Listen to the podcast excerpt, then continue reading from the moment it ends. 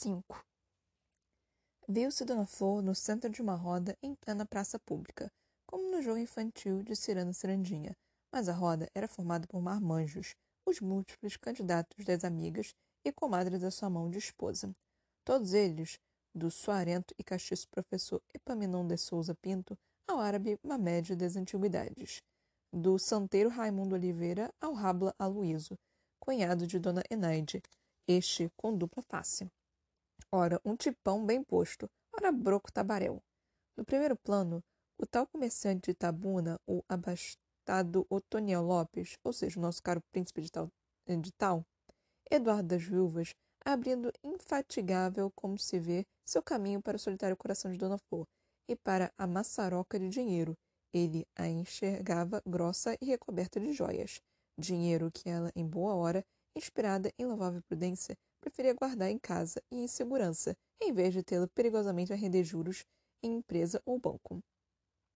Tudo isso decorria dentro de uma gigantesca bola de cristal do lado de fora, ostentando dentadura e óculos, Dona de Norá, a observar a cena, dirigindo o espetáculo. Lentamente tirava a roda, marcando-lhe o ritmo às próprias candidatos em canto e dança em torno da Dona Flor. Ai, Florzinha, ai, Florzinha, entrarás na roda e ficarás sozinha. Partindo do centro da ciranda a examinar os pretendentes, um a um, Dona Flor respondia: Sozinha eu não fico, nem hei de ficar, pois já tenho um professor para ser meu par. Com forte umbigada, tirou o professor Epaminon de Souza, Souza Pinto para seu parceiro, e ele, muito sem jeito e escabreado, saiu dançando em frente a ela, no meio da roda, e cantar sem voz. Eu fui ao Tororó, beber água e não achei. Achei Bela Morena, que o Tororó deixei. Seus bens ele lhe ofereceu, de dote. Uma gramática expositiva, um exemplar de Os Lusíadas, com anotações a lápis, o 2 de julho e a Batalha do Riachuelo. Afora isso, ainda possuía de reserva alguns feriados nacionais, um general com pouco uso e um navio dentro de uma garrafa. Nele vamos partir a navegar, senhora Dona Flor. Tropeçou, porém, nas próprias polainas cor de gelo e levaram à breca sua elegância de bailarino e seu chapéu de chuva. Dona Flor, se mijando de tanto rir, ao vê-lo cai, não cai. Também era por demais ridículo, só mesmo a gringa sem noção de tato do respeito devido ao grande e solene professor era capaz de propô-lo candidato. Quanto a Dona Flor, nem parecia a mesma, ria sem controle, nem piedade do velho gaiteiro aos tropeços pela roda da ciranda, tentando ainda assim roubar-lhe do véu de noiva, as flores virginais de laranjeira. Bela Morena, no maior deboche, Dona Flor, com outra umbigada, terminou de vez e para sempre com as pretensões do professor ao seu cabaço pois retornara Dona Flor à virgindade, perdendo, porém, ao mesmo tempo, o recato e a pudicícia, toda em branco e em redas, filóis e tafetais da pureza do véu e da grinalda. Com a saia longa e esvaçoante do vestido nupcial, envolvia a ciranda inteira, a prender os candidatos em seu rastro de ofertante em seu odor de donzeline. Com ânsia e pressa, Dona Flor se propunha em casamento a todos eles e a cada um se exibindo, como se fosse donzelona já nas vascas da agonia, sem esperança de casório, ia de marmanjo em marmanjo, convidando-os a dançar com ela na roda da ciranda, na cirandinha a cirandar em desafio e repto. Qual deles capaz de arrebentar as flores de laranjeira e a virgindade, desfolhando a grinalda e Dona Flor? Com papéis casamento, é claro, moça donzela não vai dando os três vinténs assim, sem mais nem menos. Raptava-os com o canto do convite e os retava com sua dança de frete, a rebolar as ancas, os quadris e o busto, em maneios lascivos de rameira, trazendo-os um a um no centro da roda com umbigadas, como a mais oferecida das mulheres fáceis. Cínica, debochada, oferecida, tão oferecida puta de dar nojo e pena. Na pança de Mamed, esfregando umbigo e bunda, ela o conduziu de pá e cavalheiro e ele dançava num saracoteio muito saído e inesperado em senhor tão sério. Numa das mãos, um velho can candelabro, na outra, um penico de louça de Macau em paisagem, azul de campo inglês e apenas uma invisível rajadura. Peça perfeita, assim como de prata verdadeira, o candelabro. Barganhava as duas pela virgindade à venda, exigindo pequena volta tão somente, alguns mil réis, uns quatrocentos e cinquenta. Como alcançar, porém, as flores, se vinha as mãos ocupadas com seus bens antigos? Dona Flor dançava em torno dele, se achegando, roçando-lhe a barriga de antiquário, levando-lhe a poeira secular. Dona Flor, perdida em riso e zombaria. Seu Raimundo de Oliveira até era maneiro e jeitoso para a dança. Seu dote, um cortejo de profetas. A Bíblia, santos velhos e modernos, além de animais sagrados, o jumento e os peixes e como bonificação as onze mil virgens com um desfalque apenas de umas três ou quatro dadas de presente a seu Alfredo, santeiro do cabeça e seu patrão. As demais, todas intactas e perfeitas. Seu Raimundo recusara por elas altas ofertas em metal sonante. De Mário Cravo, do arquiteto, Leve, do engenho Adalto Lima, todos em busca de boas secretárias. Se possuía seu Raimundo tantas virgens, por que diabo mais uma procurava? apetite desmedido ou interesse escuso. É assim tão grande seu castelo com tamanha freguesia? Meu castelo é o céu, ó, oh, dona Flor, e só quero um ósculo depositar em vossa boca de pitanga. Sou um pecador antigo, venho do Velho Testamento, e vou direto para o Apocalipse. Pois vá correndo, lhe disse Dona Flor. Veio seu Aloísio, bem composto tabaréu de interior, honrado homem de sertão, muito correto em sua dança e em sua eloquência, um a lhe pedir a mão com modos, quase alcançando um grinal de flores, quase colhendo de Dona Flor a flor agreste. Mas Dona Flor, não sendo besta, muito ao contrário, subidíssima malandra, não se deixou engasopar e envolver pela conversa do rábula e notário, conversa de argúcia e da mesura. Vamos à igreja, senhora minha. Tenho tudo preparado, os banhos e a bênção episcopal. Até já me sujeitei à confissão e fui absolvido dos pecados. Meu senhor, não me engabale. Se quiser comer a peladinha, venha de juiz e padre. Será que não chega só com um padre a bênção de Deus e da religião? De que vale a lei do homem quando temos a Deus ao nosso alcance? Guarde seu doutor, sua bênção, seu padre e sua confissão. Sem a licença do juiz, vá vós me ser me desculpando. Sem ela, não me come a peladinha. Não desfolha a flor da viuvinha. Minha viuvinha, minha viuvinha.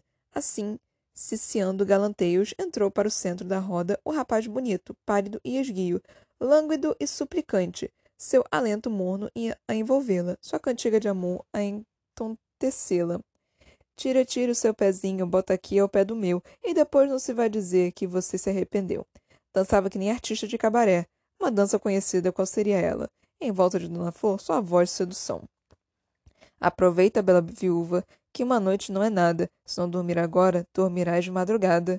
De madrugada, virgem ou viúva. De súbito, eis Dona Flor, sem véu de noiva, sem vestes brancas de donzela casta e casadoira, sem as flores virginais da laranjeira, vestida agora de viúva, de luto fechado, meias cor de fumo, o resto cor de nojo, véu cobrindo a face, mantilha na cabeça, tristeza e cinzas.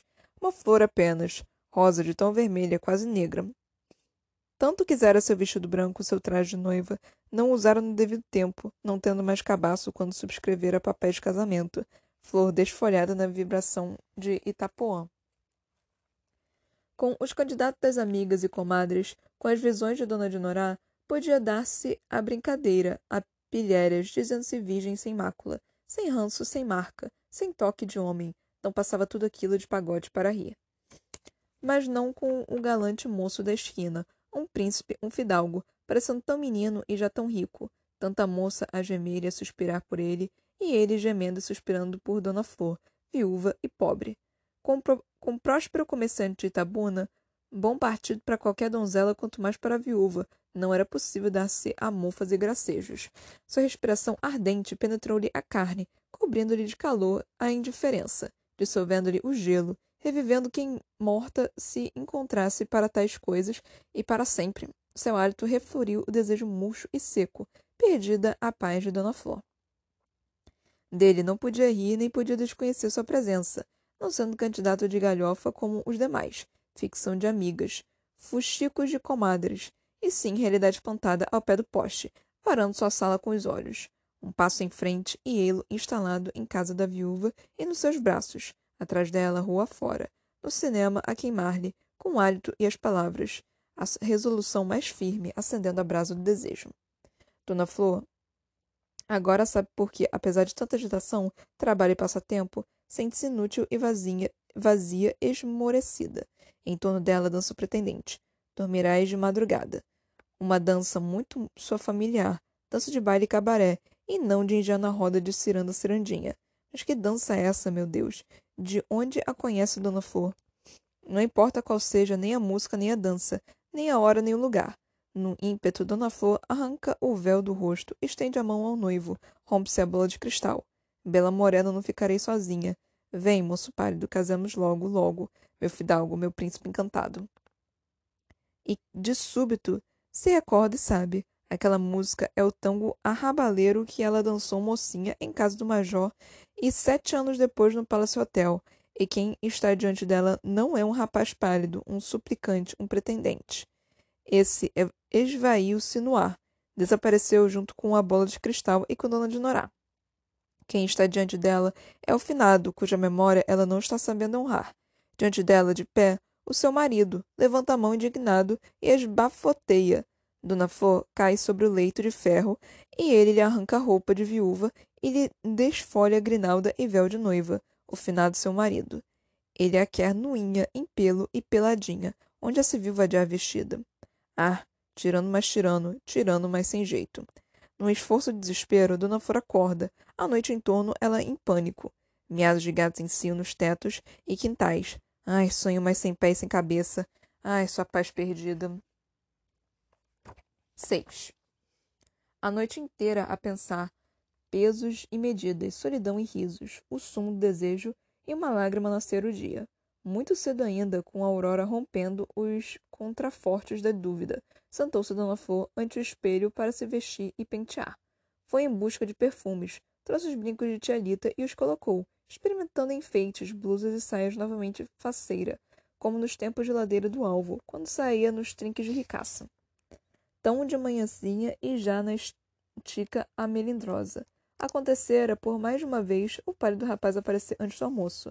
Ao demais, era domingo, dia de missa com sermão de Dom Clemente. Quem apareceu antes do almoço e ficou para almoçar foi Mirandão, visita rara.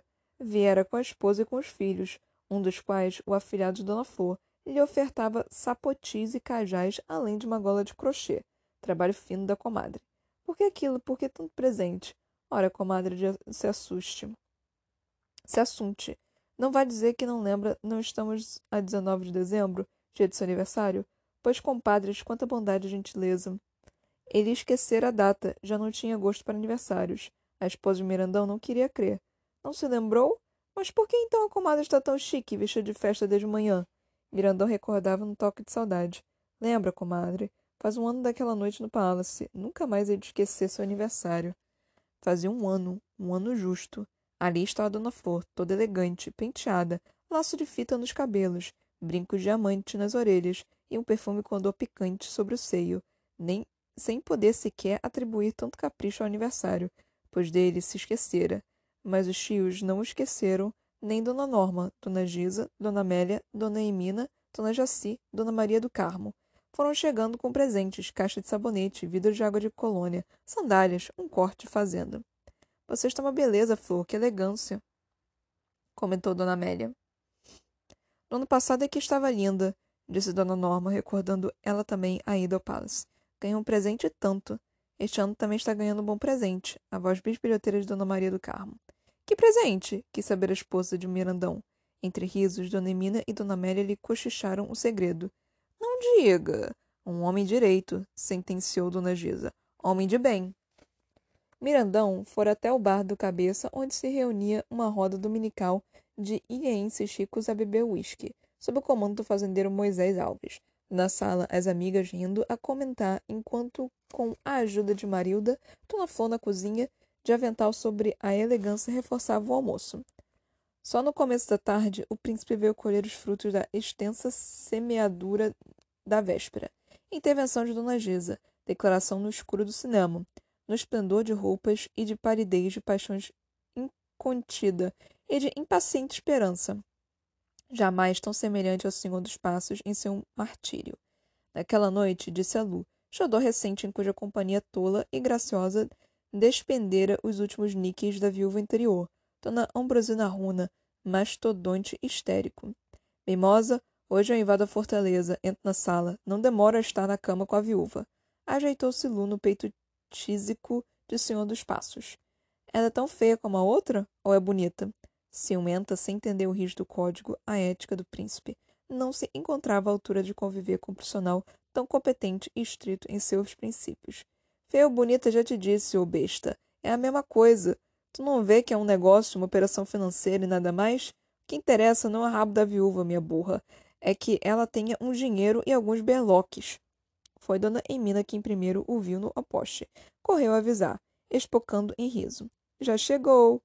Tanto ruído, tanta excitação e correria das mulheres perturbaram Mirandão em feliz madorna após o almoço farto com frigideira e galinha de partida.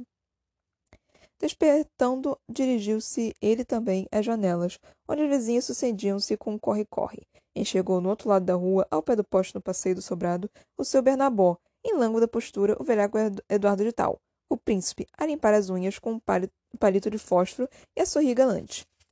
O que é que o senhor dos passos está fazendo por aqui? Quem é o senhor dos passos? Dona Norma curiosa.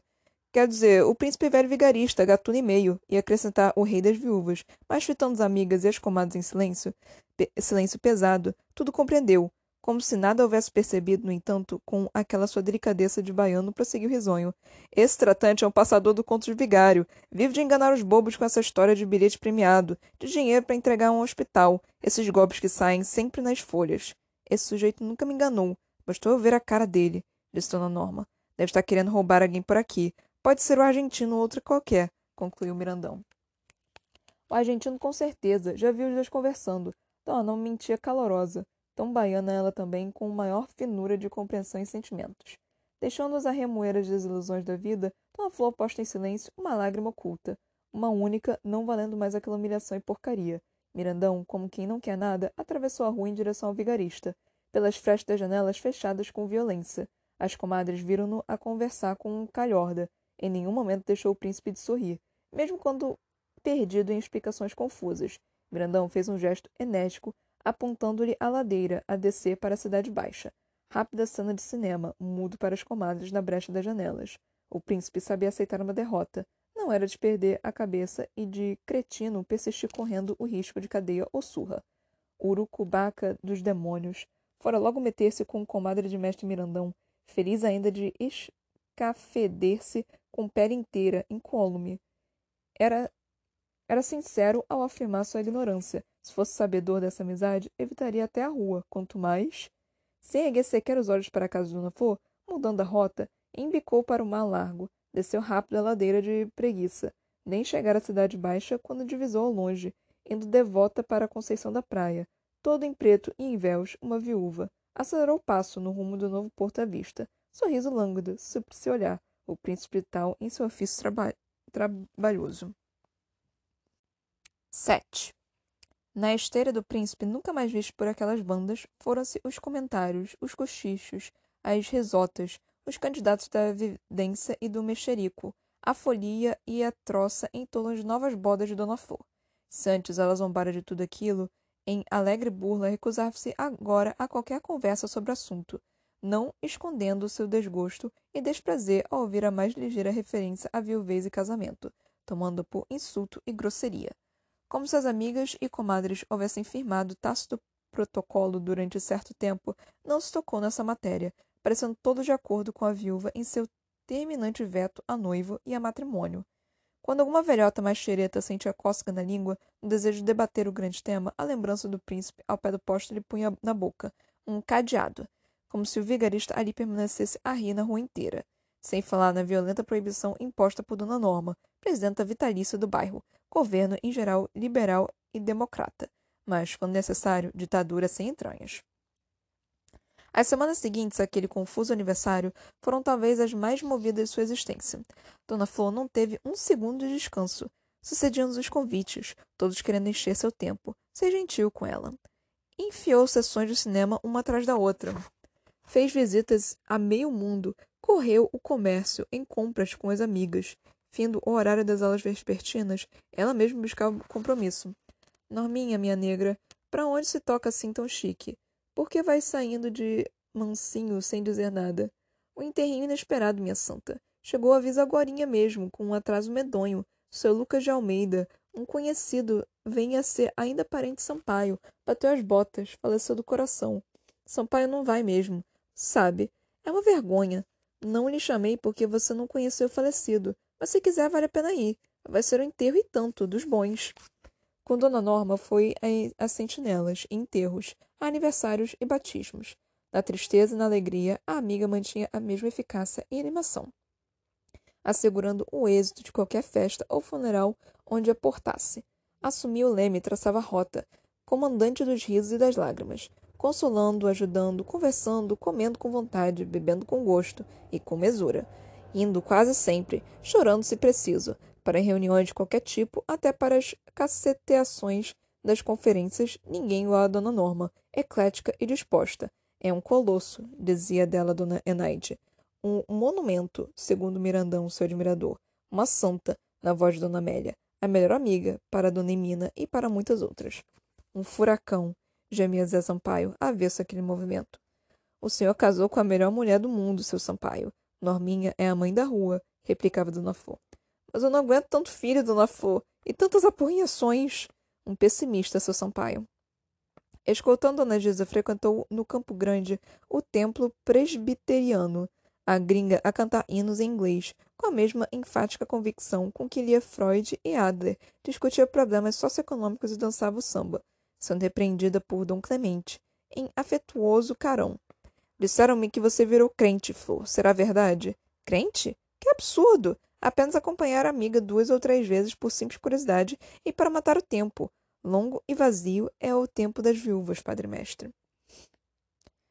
Em divertida viagem de trem, excursionou com os ruas, passando um fim de semana em Alagoinhas, de onde procediam os vizinhos. Assistiu uma aula de yoga com Dona Dagmar, ministrada por graciosa mulherzinha, frágil bibelô, a contorcer o corpo como se fosse mulher rã, do circo. Devido ao horário coincidente com o da escola de culinária, não pôde Dona Flor, como tanto quis e desejou, inscrever-se no curso e aprender os difíceis exercícios que, segundo sedatura propaganda impressa, mantinham o corpo ágil e elegante e a mente limpa e sã, proporcionando exato equilíbrio físico e mental, perfeito acordo entre a matéria e o espírito. Equilíbrio e acordo sem os quais não passava a vida de sujo poço de excrementos, como dizia a literatura de folheto, e como vinha ultimamente constatando Dona Flor. Com o espírito e a matéria em luta, a vida se convertia num dantesco inferno. Quando Dona Maria do Carmo acompanhou Marilda, candidata inscrita em segredo no programa de calouros, buscam-se novos talentos, onde aos domingos, durante três meses, podiam moços e rapazes concorrer ao título de Revelação da Rádio Sociedade, e a um contrato.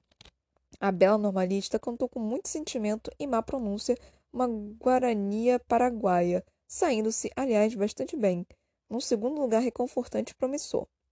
Ambicionava a estudante fazer carreira como intérprete de música popular, sonhando com um programa seu retratos nas revistas. O diabo era a Dona Maria do Carmo, de nariz torcido e tais projetos. A estúdios e auditórios radiofônicos. Só há muito rogo e custo consentira naquela apresentação, ainda assim porque conhecia o Dr. Cláudio Tuiti manda-chuva da emissora. Não fora fácil convencê-la, vencer-lhe arraigados preconceitos contra os quais nada valiam os lógicos argumentos de Dona Gisa, nem as razões sentimentais de Dona Flor. Ao ver, porém, a filha ao microfone, tão graciosa e sua voz no ar sobre a cidade, rendeu-se em lágrimas de orgulho e de emoção. Exaltou-se contra o julgamento, quase agredindo o animador do popular programa, locutor Silvio Lamenha ou Silvinho simplesmente, pois, a seu ver, Marilda merecera o primeiro lugar, por injusta proteção atribuído a um tal de João Gilberto, desafinado sem categoria. Com sua comadre Dionísia, acertara Dona Flor comparecer à festa de Oxóssi no candomblé do axé Opô a Funjá, levando com ela Dona Norma e a gringa, curiosíssima, e só não o fazendo por causa da forte resfriado e de algum receio, receio que transformou o resfriado em perigosa gripe. Nesses mistérios de macumba e candomblé é melhor não se mexer. As ruas vivem cheias de feitiços e despachos, ebóis de forte fundamento, mandigas perigosas, coisa feita. Quem quiser acreditar que acredite, quem não quiser não acredite. Dona Flor prefere não tirar a limpo. Dionísia lhe dissera um dia. Minha comadre, seu anjo da guarda é Oxum. Eu mandei um Eluá olhar aos búzios. E como é Oxum, comadre Dionísia? Pois eu lhe digo que é o orixá dos rios. é uma senhora de semblante muito calmo e vive em sua casa retirada parecendo a própria mansidão. Mas vai se reparar, é uma faceira, cheia de melindre e dengue. Por fora, água parada, por dentro, um pé de vento. Basta lhe dizer, minha comadre, que essa enganadeira foi casada com Oxóssi e com Xangô, e sendo das águas, vive consumida em fogo. Tanta correria, tanto movimento, porque com o príncipe se fora também sua paz, sua tranquilidade, aquela vida amena, sem problemas, aquele dormir sem sonhos cada noite, de um sono só, reparador. Desde o absurdo sonho da roda da ciranda, seu sossego terminara. Aos poucos, dia a dia, a inquietação de Dona Flor foi aumentando até tornar-se angústia permanente, ao correr do tempo de viúva num crescendo. Não mais, porém, a partir daquela noite de cinema e sonho, retornou de todo a calma indiferença, a íntegra sensação de vida plácida, talvez vazia, mas serena, Dona Flor quieta em seu canto e em seu trabalho, mesmo sendo em aparência pacata e agradável sua vida, uma água parada, não tivera mais um dia completo de repouso, seu peito em fogo consumido. Recatada viúva, mas coagida a defender o seu recato. Não contra a insolência de uma proposta indecorosa. Quem conhecendo-a ousaria sequer um galanteio. Quanto aos estranhos atrevidos postulantes coiós de esquina, esses em geral emudeciam a vê-la tão discreta e séria. Mas se ainda assim alguma piada arriscavam ao seu passar, elogios a seu porte, que bunda rebolosa e detalhe seu corpo. Ai, os peitinhos tão durinhos. Ou descarados convites. Vamos fazer menino, minha bela. Perdi a inspiração, a graça ou a indecência e o tempo. Iam em frente de Dona Flor, como se fosse cega, surda e muda. Em sua modéstia e em seu orgulho de viúva, coagida a defender o seu recato contra ela própria, contra os errantes pensamentos, sonhos ruins, contra o desperto e árdego desejo, aguilhão em sua carne, perder o perfeito equilíbrio entre a mente e o corpo. Necessária uma vida sadia, no erudito dizer da brochura yoga, o justo acordo entre o espírito e a matéria, matéria e espírito em guerra sem quartel por fora, vivo exemplar em sua honra, por dentro, em fogo arder e a consumir-se. A princípio, apenas de quando em vez e só pela noite, sonho de lascivas imagens a levava para um mundo interdito às virgens e às viúvas, a sacudi-la em seus alicerces de mulher. Ali despertar instinto e ânsia, acordava no esforço, punha a mão no peito, a boca seca, tinha medo de dormir. Durante o dia, nas tarefas da escola, na leitura de romances, a escuta no rádio, distraindo-se com tanta ocupação, era mais ou menos fácil manter-se à parte de qualquer mau pensamento, abafar os latidos de seu peito, mas como conter-se e comedir-se nas noites sem defesa, ao sabor dos sonhos sem controle.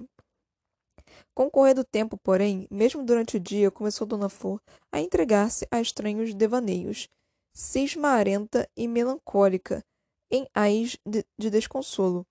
O perigo era ficar a sós, logo invadida por um, uma corte de lembranças. Inclusive, as mais líricas e inocentes a conduziam ao leito de ferro e fogo, em anseio e oferta, e seu recato de viúva. Ultimamente, dera para imaginar cenas inteiras, misturando pedaços de romances com fatos lidos nos jornais e com as histórias de, das comadres, com recordações de sua vida de casada, no hálito do príncipe queimando seu cangote no cinema, entrar-lhe corpo adentro o sopro do desejo, entrar-lhe pelo sangue e expunha as penas do impossível pior que as do dantesco inferno da literatice yoga. A partir de certo momento, teve de abandonar, por excitante, a leitura dos tolos romances para moças, alimento espiritual da jovem Marilda, a suspirar com condessas e duques, no langor tropical da espreguiçadeira. Pois bem, Dona Flor descobria malícia nas páginas mais ingênuas, e força de sexo naquele barato e baixo sentimentalismo, dando outra dimensão aos insócios relambórios poluía o enredo, a transformar dramalhão e personagens, a Virgem das Campinas, em lúbrica marafona. Os adamados mancebos, quase enúncos, cresciam em garanhões brutais. Em vez de coleção menina e moça para adolescentes, romances pornográficos, leitura para alcova. O mesmo se passava com a excitante crônica da cidade, no comentário das comadres, nas páginas das gazetas. Em cadeia em cadeiras na calçada compunha-se a roda noturna das amigas no relato e no debate no último crime apaixonante. a mucama deflorada pelo patrão, ela com 15 anos e 11 irmãos, ele com 53 de idade e cinco filhos, dois doutores e três moças já casadas, sem falar na esposa e nos vários netos. O pai carpina de arma em punho para vingar sua honra, três tiros no coração do baluarte da sociedade, do esteio do civismo e da moral, do líder dos conservadores, ferimento da morte e o criminoso preso, metido na enxo enxovia, após uma surra para acalmar-lhe os nervos honra lavada a sangue e o povo exige justiça, liberdade para o vingador. Amigas e comadres davam razão ao pai, louco e cego a ver a filha prenha, sua honra comida com champanha. Todas, menos Dona de Norá, sempre a favor dos ricos. Essas negrinhas se metem na cama dos patrões para depois fazer chantagem. Quanto a Dona Flor, só guardava memórias dos detalhes escabrosos. Só tinha em seu peito e em seu desagrado pensamento a visão da meninota nos braços do calhorda, a gemer de gozo, satisfeita. O resto, aquele extenso panorama de horrores, era ali no fundo indiferente, por mais se declarasse solidária com a cólera das comadres. Foi-se reduzindo assim seu tempo de recato interior. No entanto, quem a visse movimentando-se nas aulas, ao fogão, ou com as amigas de um lado para o outro, em compras, em visitas, jamais indo, porém, a festas defesas, e seu estado de viúva. Não imaginaria a batalha travar-se no seu íntimo, a louca bacanal de suas noites, sua consumição. Porque ninguém mais respeitável e honesta em sua boca jamais se ouviu o nome de um homem pronunciado com interesse, sequer em referência casual e seus atributos e virtudes. E se antes zombara de pretensos candidatos em galhofa com as comadres, agora nem tolerava ouvir seus nomes, morta de verdade, para novo matrimônio. Viúva assim tão discreta e recatada, nem naquele bairro, nem na cidade toda. E se no mundo houvesse alguma, não seria mais composta e honesta, exemplo das viúvas Dona Flor. Por fora, o recato em pessoa, calma de semblante e retirada, parecendo a própria mansidão, por dentro ardendo de desejo, em fogo consumida, como Oxum, seu orixá. Ah, Dionísia, se soubesses como o fogo de Oxum queima as noites de tua comadre e o seu corpo moreno, seu pelado ventre, lhe mandarias dar um banho de folhas, ou um marido. Cada vez mais inquieta, Dona Flor, suas noites em sonho ou em solidão. Quando conseguia dormir tranquila uma noite inteira, ah, era uma benção de Deus. Quase sempre não durava seu repouso, senão um começo de sono sossegado. Logo os sonhos se erguiam e a levavam para seu degredo de obscenidades. Dona Flor rolando no colchão, o preço o peito, doido o ventre. Cada vez men menor seu tempo de dormir e descansar, crescendo a cada noite o do sonhar e desejar, o do ranger os dentes, a matéria predominando sobre o espírito, segundo lhe ensinou a culta propaganda yoga. Impudica, devassa, onde nos sonhos o recado de viúva, nunca fora assim, mesmo casada na cama com o marido, jamais se entregara fácil, sendo preciso cada vez ela vencer-lhe a pudicícia, romper o decoro de sua casta natureza, pois agora nos sonhos ela saía a se oferecer a uns e outros, e por vezes nem viúva era, e sim mulher da vida, a vender-se por dinheiro. Quanta vergonha! Ai, já lhe acontecera acordar no meio da noite e pôr-se em pranto sobre as ruínas de seu ser antigo, aquela dona flor púdica, envolta em seu pejo e em seu lençol, em luxúria envolta agora no desfaçatez do sonho, voraz e cínica rameira, loba uivante, gata em cio, puta. Por vezes, de tão cansado no dia fatigante, adormecia no cinema, cochilava na conversa com as amigas, morta de sono. Bastava-lhe, porém, pôr a camisola e estender-se no leito para perder toda a vontade de dormir. Ia-se ao sono e a seu pensamento vagabundo não se continha nos limites da decência e do cotidiano, detalhes das alunas, uma compra, um passeio, a enfermidade do vizinho ou conhecido a asma de Tielita, por exemplo, a lhe causar tanto vexame. Também a boa velha atravessava a noite sem pegar a olho, ameaçada de asfixia pela moléstia impiedosa. Asfixiada, Dona Flor, ruída de desejo, não lhe obedecia mais seu pensamento. Voltava-se para os problemas de Marilda, seu empenho de encantar na rádio os intransponíveis obstáculos, e de súbito via em sua frente o lívido príncipe a lhe repetir aquelas frases redondas, como versos, palavra de amor no escuro, no cinema. Onde Marilda seu problema, seu desfeso canto, sua voz passarinho? soubera Dona Flor da fama do galã do meretrício. Dionísia, inocente da ridícula aventura, pensando sua comadre ter sabido do vigarista através do noticiário dos jornais, divertia-se a lhe contar histórias de Lung do Senhor dos Passos. Quando Dionísia labutara de rameira, o Capadócio gozava de grande prestígio entre as mundanas, pela boniteza pálida, pela voz romântica, pelos olhos langorosos e por sua notável atuação na cama. Um zarro de verdade, um xispetel daqueles de arrelia, no dizer das apreciadoras. Despertava paixões dramáticas, e por ele, certa feita, duas fulanas se atracaram a tapa e a dente, indo uma para o hospital, aberta de navalha, a outra para o xadrez, sob acusação de ferimentos leves. No sonho, Dona Flor era a segunda, bêbada e agressiva, de navalha erguida contra Dionísia, em chalança grossa. Venha ser mulher, se é, se é imunda, para tu te lascar a cara de chibiu. Mas Dionísia ria no deboche. As marafonas todas riam de Dona Flor, viúva e tola. Não lhe disseram ser o belo moço o príncipe das viúvas, delas tomando apenas o dinheiro e as joias? Nem casamento, nem descaração na cama. Sabendo disso, porque ainda vinha Dona Flor em brasa incontida, inconsciente, lhe oferecer desnuda seu pelado corpo. Uma vergonha, onde seu pejo de viúva. Recorreu a pílulas soporíferas, capazes de lhe garantir o sono a noite inteira. Na drogaria científica, na esquina da cabeça, consultou o farmacêutico, Dr. Teodoro Madureira. No dizer de Dona Amélia, com geral apoio, sendo apenas farmacêutico, Dr. Teodoro podia dar quinal em muito médico, competente em seu ofício. Para achaques corriqueiros, ninguém melhor. Receita sua era tiro e queda, cura garantida. Insônia, nervosismo ao dormir? Excesso certamente a fazeres, nada sério, diagnosticou amável o droguista. Aconselhando o uso de certas dragas ótimas para combater os efeitos da fadiga, davam descanso ao cérebro, equilíbrio aos nervos, calma ao sono. Podia Dona Flor tomá-las sem receio, se não lhe fizessem bem, mal não lhe fariam. Não continham entorpecentes nem excitantes como algumas drogas caras e modernas, muito em moda. Perigosíssimas, minha senhora, tanto quanto a morfina e a cocaína, se não forem mais. Uma enciclopédia farmacêutico e atento um tanto cerimonioso, traçando gentil Salamalek ao despedir-se. Sobretudo, não esquecesse no for de lhe comunicar o resultado. Nenhum resultado, seu doutor Teodoro. Dormiu de uma estirada a noite inteira. É bem verdade, só acordando quando a ama, em susto, lhe bateu a porta. Na hora, quase de começar a aula do turno matutino. Um longo sono, sim, mas igual aos outros, a mesma obsessão. O sensual delírio, a noturna febre, a orgia desmedida. Pior que os outros, pois não conseguiu interrompê-lo e, e acordar.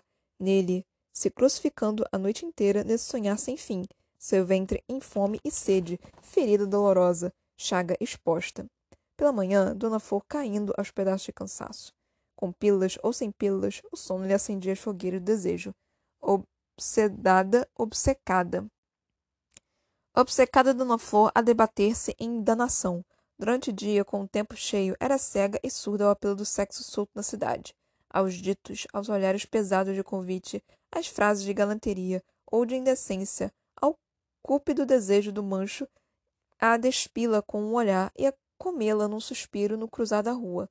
Viúva honesta, exemplo das viúvas, em seu trabalho, em seus passeios, em seu recato. Durante a noite, recolhia pelo chão e pelo lixo a voz dos homens, o olhar de posse, o suspiro cínico, o indecoroso ciciar, o assovio de chacota, o torpe palavrão, o convite para a cama, quando não era ela a convidar, a se oferecer despundorada aos machos, vagando na zona de mulheres-damas, a mais dama e puta, a mais barata e fácil. Sujo poço de excrementos. Nenhum macho, porém, a alcançou e a teve.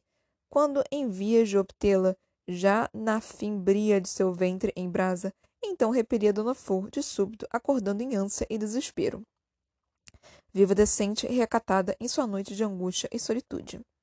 Ninguém se dava conta de sua consumição maldita, Todos julgavam calma sua vida, sem problemas, cheia de interesse, mesmo alegre. Antes muito sofrera do marido, um mau sujeito, um jogador. Agora uma viúva conforme em seu estado, contente em sua vida, com a maior indiferença por novo matrimônio, com o maior desprezo pelos homens. tão tranquila a ponto de causar admiração e comentário, quando despontava no, no cabeça, altiva e séria, no bar os homens discutiam a seu respeito. Viva direita aquela ali, sendo bonita e moça, nunca levantou a vista para homem. Honesta até demais, talvez nem seja por virtude. Então por quê? Honesta por natureza, por ser da natureza fria. Fria como gelo, imune ao desejo. Há mulheres assim, belas estátuas. Para elas o desejo não existe. Não há virtude em sua castidade, e sim frieza. São icebergs. Ela é uma dessas, certamente. Será ou não, quem sabe? De qualquer maneira, por virtude ou pelo que seja, é a viúva mais direita da cidade. O outro persistia, cético e declamatório, sobre trato atroz. Fria como iceberg, pode ter certeza. Marmórea, álgida, glacial. Dona Flor, em prudente passo, vestida com elegância e discrição, simples e modesta formosura, sem desviar os olhos para os lados, correspondendo ao alegre aceno do santeiro Alfredo, ao sonoro boa tarde de Mendes, o espanhol, ao respeitoso saudar do farmacêutico, ao riso acolhedor da negra Vitorina, com seu tabuleiro de abarais e acarajés. Gostava-lhe esforço, aquela decência tranquila, aquela face calma, nervosa do cansaço da noite mal dormida, da luta em glória contra o desejo em brasa de seu ventre. Por favor, água parada por dentro uma fogueira acesa. 8. Você foi rude demais, foi grosseira, disse-lhe Dona Norma, sincera. Renaide está zangada e com razão. Na manhã de domingo, de sol e preguiça, a seguir-se a tumultuosa e festiva noite de sábado e de aniversário de seu Zé Sampaio, as amigas cercavam Dona Flor, ainda ressumar uns restos de irritação. Não tolera ousadias. Ele estava apenas brincando, você tomou a mal. Dona Amélia não vira maldade em doutor Aloísio. Brincadeira de mau gosto. Enérgica, Dona Norma refletiu o pensamento das amigas. Flor, desculpa que eu lhe diga, mas você está no não me toques. Por qualquer coisa se zanga, se magoa. Você nunca foi assim, engangenta. Eu não estava presente, mas mesmo que ele tenha exagerado um pouco, era uma pilhéria. Você não precisava se exaltar.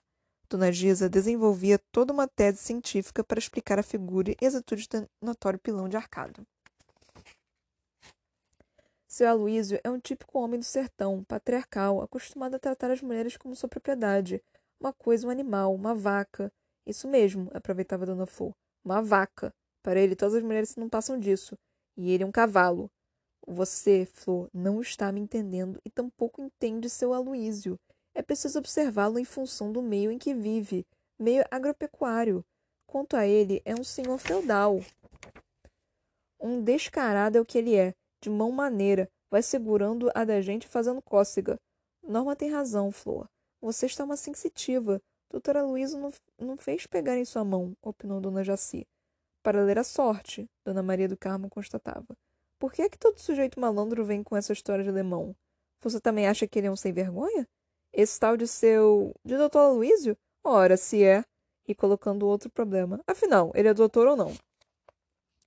Seu Aloísio ou doutor Aloísio? Dona Maria do Carmo, sem o querer, punha em debate um sério problema de tratamento e protocolo. Na região de São Francisco de Juazeiro e Januária de Lapa, a Remanso e Senato Sé, zona onde exercera a advocacia, Rábula, provisionando orador de júri dos mais retóricos, era doutor para todos os efeitos. Na capital, no entanto, sem o curso universitário, subtraíam-lhe o título indevido. No desejo de manter este relato equidistante da cidade e do sertão, aqui serão usados indiferentemente os dois tratamentos, atendendo-se, assim, aos formalistas rígidos e aos nonchalantes liberais. Quantas amigas reunidas na sala de Dona Flor não se interessaram pelo problema. Doutor ou não, é uma patativa, sabe falar, tem mel na língua, um finório, resumia Dona Emina, até então calada. Comentavam os acontecimentos quase um pequeno escândalo da noite de aniversário de seu Sampaio. Sendo o comerciante de sapatos avessos a festas e comemorações, restringiu-se Dona Norma a contragosto a um farto jantar para o qual convidara amigos e vizinhos. Glutão, porém, parcimonioso seu Sampaio discutira, como fazia todos os anos, propondo à esposa nada preparar em casa, saindo para comer, com ele e o filho, no restaurante. Comeriam bem e muito em conta, sem barulho e sem confusão, sem maiores despesas. Como também o fazia todos os anos desde o casamento, Dona Norma reagiu ao prudente e parco alvitre. Um jantar americano era o mínimo que podiam oferecer, sem desdouro e seu vasto círculo de relações. Da cama, o dedo grande enfiado na boca, seu Zé Sampaio gastara os últimos argumentos numa exposição, a seu ver, irrespondível. Sou contra por várias razões e todas elas válidas. Diga lá suas razões, mas não me venha com a velha história que a venda de sapatos está baixando, porque eu vi as estatísticas. Não é nada disso. Ouça sem me interromper. Primeiro, eu não gosto desse negócio de jantar americano. Todo mundo em pé. Gosto de comer sentado na mesa. Nesse troço americano que vocês inventaram agora, fica todo mundo cercado da mesa. E eu que sou encabulado, acaba comendo as sobras. Quando vou me servir, já comeram toda a frigideira. Só tem asa de peru. O peito já se foi. Terceiro, ainda pior ser daqui em casa. Como dono de casa, tenho de servir por último. E não encontro nada. Fico na mão. Como pouco e mal. Quarto, no restaurante não. A gente senta, escolhe os pratos. E como é dia de aniversário, cada um pode comer dois pratos. Esses dois pratos eram sua comovente concessão à família e à gula. Dona Norma mal aguentava ouvir até o fim. Zé Sampaio, faça o favor, não seja ridículo. Primeiro, somos convidados para tudo quanto é aniversário. Mas eu nunca vou. Vai pouco, mas às vezes vai. E quando vai, come por cinco. Segundo, não me venha com essa conversa que em jantar é, americano você se serve pouco, que é encabulado. No aniversário de seu Bernabó, a que você foi só porque o homem é estrangeiro, você botou em seu prato quase metade de suflê de camarão, sem falar nas empanadas. Uma esganação. Ah, gemeu seu Sampaio, a comida de Dona Nancy é uma beleza. A minha também. Não fica e dever nada. Terceiro, aqui em casa você nunca se serviu por último. É o primeiro a se servir. Uma má educação, nunca vi igual. Uma feiura o dono da casa. Quarto, em jantar meu não falta comida. Benza a Deus. Quinto, comida de restaurante. Basta, suplicou o comerciante, envolvendo-se todo nos lençóis. Eu não posso discutir. Estou com a pressão alta. O jantar de Dona Norma era banquete. Se convidava vinte, fazia comida para cinquenta, com razão, pois toda a pobreza em redor vinha limpar os fundos das panelas, beber as sobras das garrafas. Naquele ano, o aniversário de seu Sampaio trouxe toda a vizinhança à sua casa, inclusive os Bernabóis. Dona Nancy buscando entrosar-se na roda das amigas, seu Hector a falar de negócios e alardear o progresso de Argentina. Terrível patriota portenho, esse senhor Bernabó, a estabelecer permanente paralelo entre a Argentina e o Brasil, e sempre, é claro, com vantagem para sua pátria. A salientar em conversas e discussões o desenvolvimento argentino, as riquezas, o crime, com as quatro estações bem definidas, não esse calorão daqui o ano todo, as estradas de ferro exemplares. Não essa bagunça daqui, os trens sem horário, as frutas finas europeias, o vinho, o pão de trigo puro, a carne farta e macia do gado de raça. Dona Nancy, em pânico, quando o marido desembestava em civismo, saía de seu silêncio para contê-lo. Pero, bobo, acá também hay cosas buenas. Míralos anases, por exemplo. Bueníssimos! Doida por abacaxis e temerosa de ver o marido num conflito às voltas e aos tampas com um patrioca brasileiro dos brabos, um militante do melfanismo nacional. Assim, aliás, quase acontecera, e por mais de uma vez, certa ocasião, num desses debates geoeconômicos, seu chalube do mercado, filho de sírios, brasileiro de primeira geração, e por isso mesmo chauvinista exaltado, perdeu as estribeiras e, rebaixando a fábrica de cerâmica e olaria e de tijolos, lançou no rosto iracundo Barnabó a pergunta incivil. Se a indústria de, de lá é tão melhor, se a vida é tão formidável, por que então você veio montar aqui sua olaria? Também o pintor Caribé, o tal que fizeram o retrato de Dionísio de Oxóssi vestida de rainha, empunhando o alfá e o eruquerê, tendo ido estudar com um argentino a possibilidade de queimar em seu forno umas peças folclóricas, viu-se envolvido numa polêmica sobre tango e samba, e findou por explodir. Coisa nenhuma, uma terra onde não tem mulatas, tudo umas brancarronas. Isso é lugar onde ninguém morre. Faça-me o favor. No aniversário de seu Sampaio, porém, o intimerato defensor da grandeza argentina esteve cordialíssimo. Se exaltou, se exaltou sua terra, não fez em detrimento das coisas brasileiras. Ao contrário, desceu verdadeiro hino ao povo da Bahia, a sua maneira de ser, sua gentileza, sua bondade. Foi esse aniversário do lojista um sucesso social, apenas toldado pela, pelo incidente, aliás, sem repercussão fora do círculo das amigas e comadres, e de Dona Flor e seu Aloísio. Dona Flor tivera dúvidas sobre se podia ou não comparecer às comemorações. São jandares tantos convidados, não adquiria caráter de festa, incompatível com seu estado de luto. Não completara ainda um ano da morte do marido. Em verdade, faltavam apenas uns poucos dias. Mas uma viúva deve ser rígida em seus princípios, pois a ideologia da viuvez é sectária e dogmática. O menor desvio lançou os calcanhares de encherida à alcateia dos comadres, em condenação e repulsa. Dona Norma riu de seus escrúpulos. Desde quando o jantar simples jantar de aniversário era defeso às viúvas. Não se tratava de baile, nem mesmo de assustado. E se Arthur e seus amigos, rapazes e moços estudantes, pusessem um disco de vitrola e arrastassem um samba, pura brincadeira de jovens, não ia o passatempo inocente interferir com o rigor dos prazos de etiqueta de luto, o cerimonial da viuvez. Não ia escandalizar o defunto em sua cova. Ao demais, Dona Flor passara o dia praticamente em função do aniversário de seu Sampaio, em sua cozinha, e com a ajuda de Marilda, preparou o vatapá, um caldeirão, e a moqueca de peixe, uma delícia, enquanto Dona Norma se ocupava com os demais quitutes. Assim convencida, Dona Flor compareceu. Antes não houvesse ido, teria evitado aborrecimentos. Quando já estava a casa cheia, as mesas sendo servidas, Dona Enaide chegou do chame-chame, trazendo uma bandeja de quindins, uma gravata para seu Sampaio e as desculpas do marido, que aos sábados à noite, infalível parceiro em sua roda de pôquer, recusava-se a qualquer outro compromisso. Em compensação, em sua companhia veio só Aloísio, para muitos doutor Aloísio, o comentado rabula e notável nas margens do Rio São Francisco, tal solteiro pela metade, por sua parenta proposto candidato à mão de Dona Flor metido em fatiota nova em folha, de mescla escura e quente todo pimpão, nariz adunco e forte, reluzente calva, olhos vivos e perspectadores envolto de água, de colônia e em talco manequim.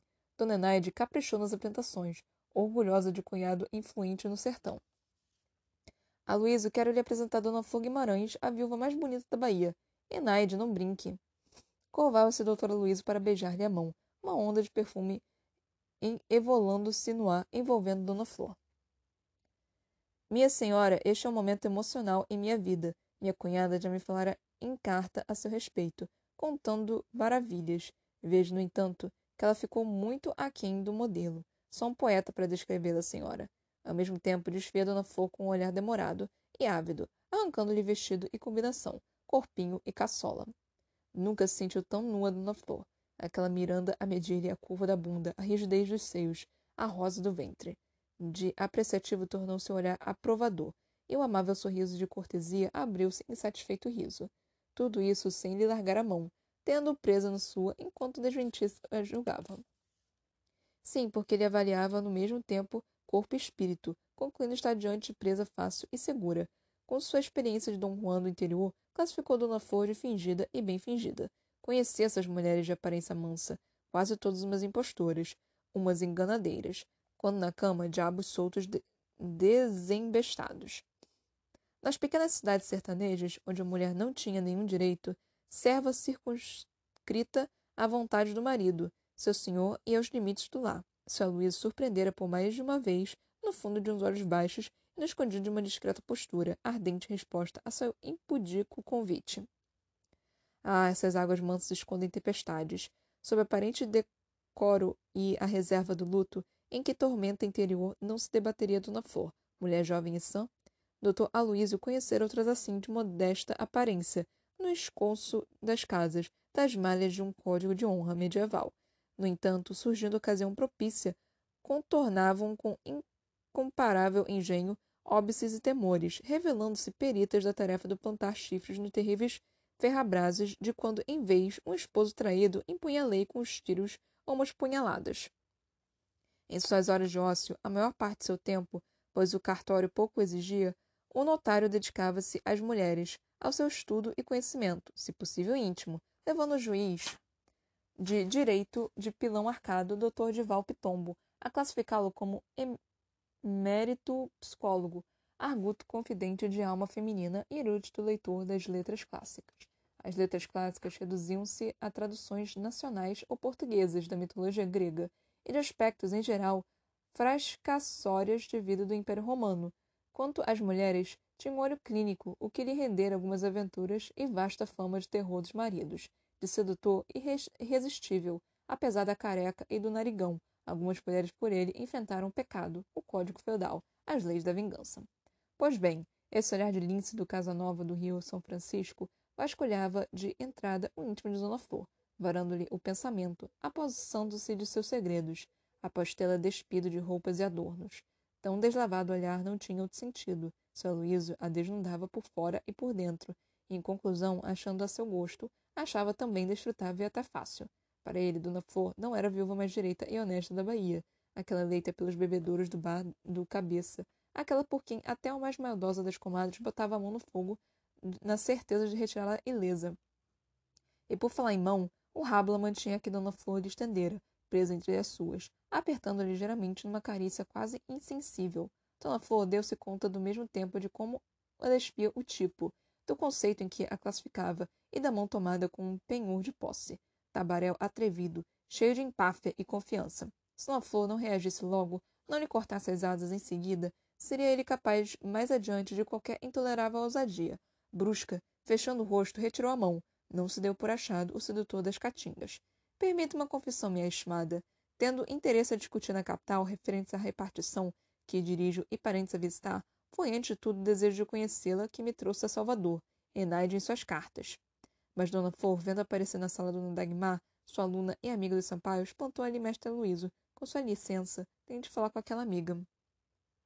Dona Dagmar, desinibida e boquirrota, logo lhe perguntando: Quem é aquele papagaio pelado? Um pretendente? Me deixa em paz, mulher. Aquele é o cunhado de Anaide, o tal do doutor Aloysio, chefe político não sei onde. Ah, é esse, já ouvi falar nele. Dizem que manda um bocado no São Francisco. Menina, deixa eu comer qualquer coisa. Na sala de jantar, as mesas eram assaltadas pelos convivas, num rido de pratos e talheres, travessas de comida chegando cheias, voltando vazias para a cozinha. Um sucesso o jantar de aniversário de seu Sampaio. A casa estúpida. Gente do comércio, colegas do clube de lojistas, parentes vizinhos, amigos de Dona Norma, formando grupos nas salas e na varanda. Repleta também a cozinha de afilhados e comadres de Dona Norma, a pobreza dos arredores. Num canto da sala de jantar, próximo à mesa principal, o aniversariante, seu Zé Sampaio, comia com avidez e pressa, lançando olhares de soslaio para a mesa, o temor absurdo de acabar a comida antes dele repetir o prato. Meio escondido para que não viessem puxar conversa, perturbando, mas o argentino Bernabó, os lábios amarelos do Dendê em arrotos fartos, dava os parabéns ao dono da casa. Macanudo, amigo, lá comia deliciosa.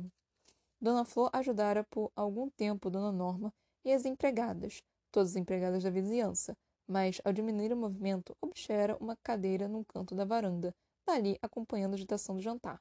Seu Vivaldo, da funerária, ia pelo quarto prato. Dr. Ives empanturrava-se de sobremesas. Seu Aloísio, de, de palito na boca, veio se aproximando, como quem não quer nada, até encostar-se no muro da varanda ao lado de Dona Flor. Festim romano, sentenciou ele. Dona Flor, por um instante, decidiu não responder, mas afinal, o fez. Não tinha motivos para tanta desconsideração ao tabaréu. Norminha, quando dá um jantar, não mede a comida. Seu Luíso olhava para os lados, deixando a conversa morrer.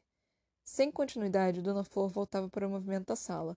Foi quando ela ouviu o ciclo de voz do notário em surdina. Beleza, me diga uma coisa. O que? assustou-se ela. O que é que você achava da gente cair fora daqui e ver o lar na lagoa da Abaetê?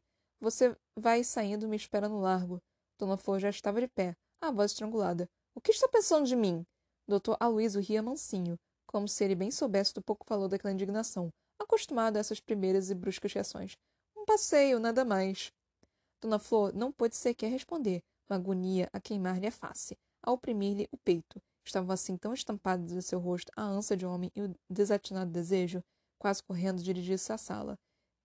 Que é que você tem, Flor? perguntou-lhe Marilda, ao vê-la assim nervosa, as mãos trêmulas. Não sei, tive uma palpitação. Não é nada. Sente aqui, vou lhe buscar um copo d'água. Não precisa, vou sentar ali com sua mãe. Nos círculos amigas em mofa e comentários sobre a gludice de alguns convidas, Dona Flor restabeleceu-se no choque, do sorriso de motejo, das palavras de escárnio do atrevido, um cínico a convidá-la, para ver do luar e noite negra como aquela umbrel. Aos poucos foi participando da conversa, divertindo-se com observações de Dona Amélia e de Dona Imina, Dona Maria do Carmo nunca vira antes seu Sampaio em ação no almoço no jantar. Ficara aparvalhada. Gente, eu errei o cálculo, então eu tô terminando aqui. Eu vou fazer a parte 2 agora em seguida, tá?